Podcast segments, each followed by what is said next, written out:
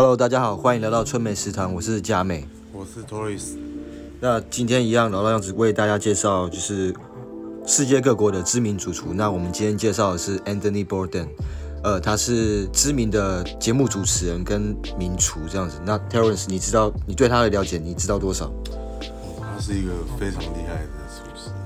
呃，这他他有蛮多故事的，就是包含就是呃他的成名之路啊，还有他一路上为什么是什么观念影响到他现在的想法，那你为为什么想当主厨的想法？那他是为什么当厨？为什么要当厨师？呃，据说啦，嗯，他是因为小时候到了一就是游轮上度假，对那当然那时候年纪很小，嗯他在船上喝了一个韭菜的跟马铃薯炖的浓汤，你说韭菜炖马铃薯浓汤，对，相当奇特。然后他说这个味道让他一辈子就是深刻记忆，决定他要当厨师的。那你你是厨师吗？那你为什么要当厨师？哦我不，我这样问你好了，我先这样问你好，一问题一个个来，就是从小时候的，在你小时候的过程当中，最让你印象深刻的家庭料理是什么？或是你妈，或是你家人做的哪一道料理，让你记到现在？嗯，因为我们家本来就住吃的，嗯对，所以其实回忆上是蛮多的。嗯哼比较有印象深刻就是小时候阿妈煮的，嗯就是阿妈的味道嘛，嗯嗯，对 不对？总是会有特别特别让人感到哦怀怀念，哦，我阿妈，我妈也很多，我阿妈也很多，对啊啊，当然有时候就是小时候一个小小的记忆，嗯，就可以让你一直回味它，所以是什么？就是我阿妈煮的卤肉，超赞，卤肉。赞，哦，那我阿妈比较厉害，真的吗？我阿妈太多，呃，胡椒饼，然后面疙瘩，面疙瘩，对，然后那个油饭、油饭，豆浆。豆浆哦，对我阿妈，因为我阿妈以前就是靠着豆浆卖早餐这个事业养大我妈、我舅舅、我小阿姨这样，哦，对我觉得很厉害。可是如果要真的要凭良心讲话，其实那是之后的。最早让我记忆最深的是我妈的炒饭，炒饭，对，很简什么年纪？国小，哇，对国小那个炒饭其实简单到不行，可是就是因为简单到不行，我也不会做，可是很好吃。嗯嗯对我觉得我妈那时候弄的炒饭很好吃，所以我记到现在。嗯，所以你现在对炒饭会有某种情有独钟吗？比如说，哦，明明就很多炒饭炒面，可是、嗯啊，我还是吃炒饭，嗯哼。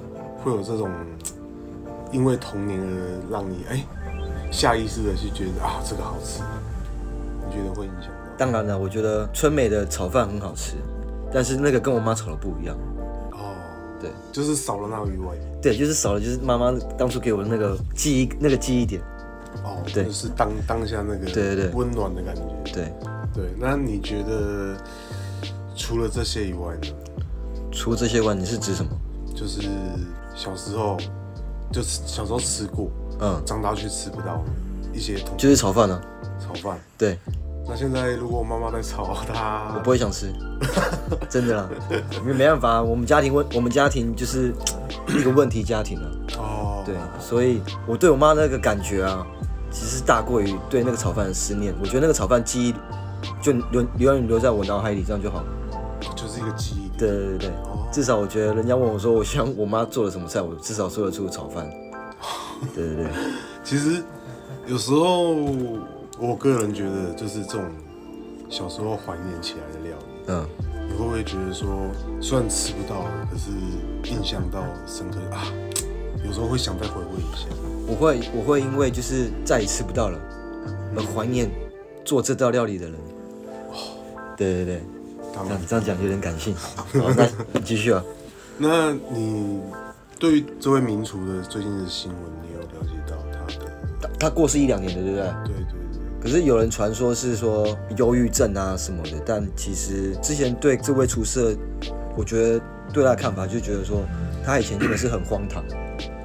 很荒唐对他有一段时而且我之前在前阵子在看 Netflix 的时候，也有看到他上一个节目，然后那个节目主要是在讲 LSD 的。嗯他自己也表明就讲过说，哦，我当初我用过 LSD，我年轻的时候我酗过酒，我也抽过大麻，滥用毒品这样子。他过了一个很荒唐，他前面过了一个很荒唐的人生。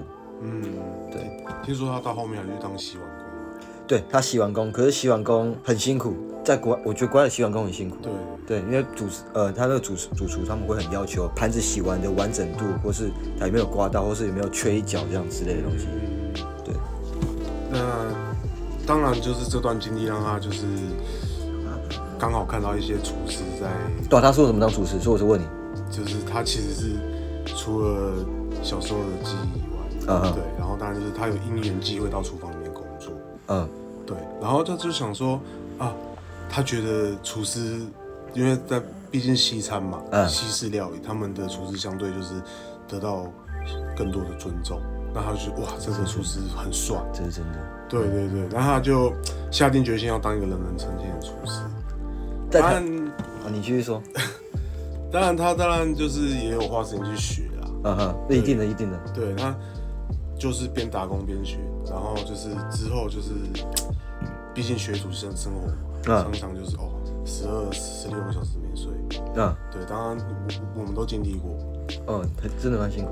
对，那他就是从基层开始做起，因为他毕竟没有背景，没有呃，当然当然。对，，他就基层做，哦副手啊、领班啊到主厨，嗯对，那相对不只是于说呃厨艺方面，相对于他的这个提升，表示他对管理方面也是相当的有研究嗯，跟成果的。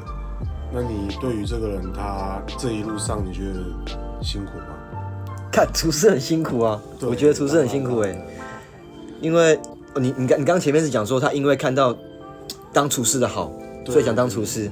可是我可以跟你讲，他讲这些东西在台湾不会有，呃，当然这是绝对不会有。对，这是一个呃一个国家的那个文化跟国情，对对不一样。所以在在了解他之前，在谈论到他之前，其实我在以前在，因为我以前很多一些厨艺的上的知识啊，跟料理方式，我都是看国外的。嗯，对其实他那时候我就我就知道说，哦，在国外的厨师就是这么样子，就是相对于礼貌跟尊重上会，就是他们能得到的尊重跟礼貌是很多的这样包。括众所皆知的那个米其林，嗯，对，也是大部分都是西餐，对，这是早年到现目前为止。当然对，现在对于他们进入亚洲会相对给他们一些名额。当然知道很多，我我们身为厨师都知道很多。可是嗯你觉得就是国外的月亮比较圆吗？可以这么说了。坦白讲，我觉得坦白讲，对，对相信大家都会有这个下意识的误解，我觉得迷失啊，迷失，对对对对。迷失。那对于这方面，你觉得你有什么想法吗？我觉得每个人想法都不一样，也不是每个人的想法都会跟我一样志同道合这样。但我觉得，我坦白讲，我真的有遇过一些就是那种客人，就是即便你做的再怎么好，他永远都会说哦，这个还好，我我在别国别的国家吃过怎么样怎么样这种东西。那其实说穿了，如果今天一个现场，然后一样的料理，然后是不同的人做，可是一样是一样的料理，只是两个不同的人，嗯，我相信他们给的答案都不一样，绝对是获好评的，绝对是属于外国人那一部分。哦，对他们就觉得哦，真的好好吃，那价格我觉得嗯 OK 这样子，起码即便是东西贵东西很少，贵的要死，他们也觉得哦这很棒这样子。可是如果是他那个如果是一个亚洲脸孔台湾人的话，他也就不一定这样回答了。对对，但这样当然我觉得这样讲可能有点偏激啊，但看你们怎么想，我我们就取个中间值去平衡去看这件事情就好，嗯嗯对不对？所以我也觉得还好，我觉得这没什么。，OK，对那对于他就是啊，当然就是讲这个鼻酸，因为毕竟因为民族突然间就逝世了。可是他是好像药物过量，我猜啦，他药物过量了。新闻是报道忧郁症啦，对对对，自杀。那当然我们不确定。那你对于这种成名之后的背后的负担，你其实讲真的，干我们又没成名，你知道吗？干我怎么知道对对对他的烦恼当然当然？但是就以他可能家庭出身不会太差，可是年轻的时候有荒唐过，有精神上非常混乱。可是他在晚年，就是他他好像没有很早就成名嘛，对不对？对，相当于我们的四五十岁左右。对对对，他是那时候成名，但是即便他成名了，我觉得他还是很享受他的人生。当然，对，我觉得这是可能在台湾的厨师可能没有那么多时间去拥有自己的事情，能让你去做这么想多，去这么做这么多自己想做的事情。因为像我我自己以前也也待过别的餐厅，有时候真的是十二小时、十三小时不等这样，真的忙，还要留下来开会什么东西的。要尤其是我们那时候那个餐厅，那个老板他把那个自己的餐厅比较归类于像公司类型的这样子，所以我们的作业方式，甚至开会的时候的那个规模跟方式，就是有点像公司一样，好像我们上班族一样。对，变成你就是只是一个功能，类类似的也不是这样讲，我我我我并不排斥，就是厨师能有那样子的规模跟思维，我觉得很好。但是我觉得要适可而止，而不是说把时间搞得这么晚，你懂我意思吗？哦。对啊，谁都不希望自己的时那个下班时间被拖到，对，因为毕竟厨师是一个相当辛苦的对啊，时间就是我们供供餐的时间相当的长，所以变相说我们厨师呃所花的时间需要更多。对啊，对，呃，包括备料啊，还有嗯店收之类的，对啊，清洁。对啊，对，现在大家都很重视环境卫生嘛。对啊，对，所以其实对于这个行业，当然我们没有成，我们不知道。可是比如说，当你是个员工，也会有压力。呃，就以就这样这样讲好了，他的节目都是在 TLC 旅游生活频道那边，对，呃我有看过几集，我那时候觉得觉得说他很畅所欲言。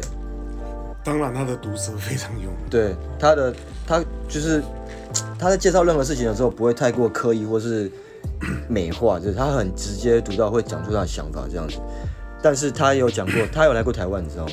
有有我看我看的那集就是台湾的，然后他就有讲说，台湾不是一个美丽的国家，但是在任何一个街角或大街小巷里面都有它美丽之处跟惊喜。哦，我觉得他这样讲，其实我很我很能，我觉得蛮对的啊，不错啊。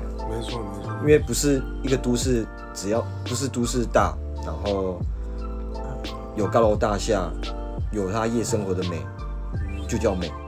当然就是对像大家常讲的，哦台湾人很热情。对，对，那有时候可能我们不是一个非常大的国家，可嗯是我们用我们的热情去让他觉得说，哦，台湾是个不错的地方。嗯，对，那追名厨，当然你刚刚听他讲的那一段话，对不对？就是相当的有文学。你知道他出过书吗？其实我讲真的，现在像到他们这种程度的没出书，我反而会觉得很奇怪，哪个不出书？对，对，因为相对于很多婆婆妈妈或是一些想要料理的，对啊就会去马可皮耶，然后还有 Golden Ramsay、Jimmy Oliver，他们都有出啊。嗯我甚至我现在我家里这边还有一些精装版的书，还有我有买过他们的一些原文书。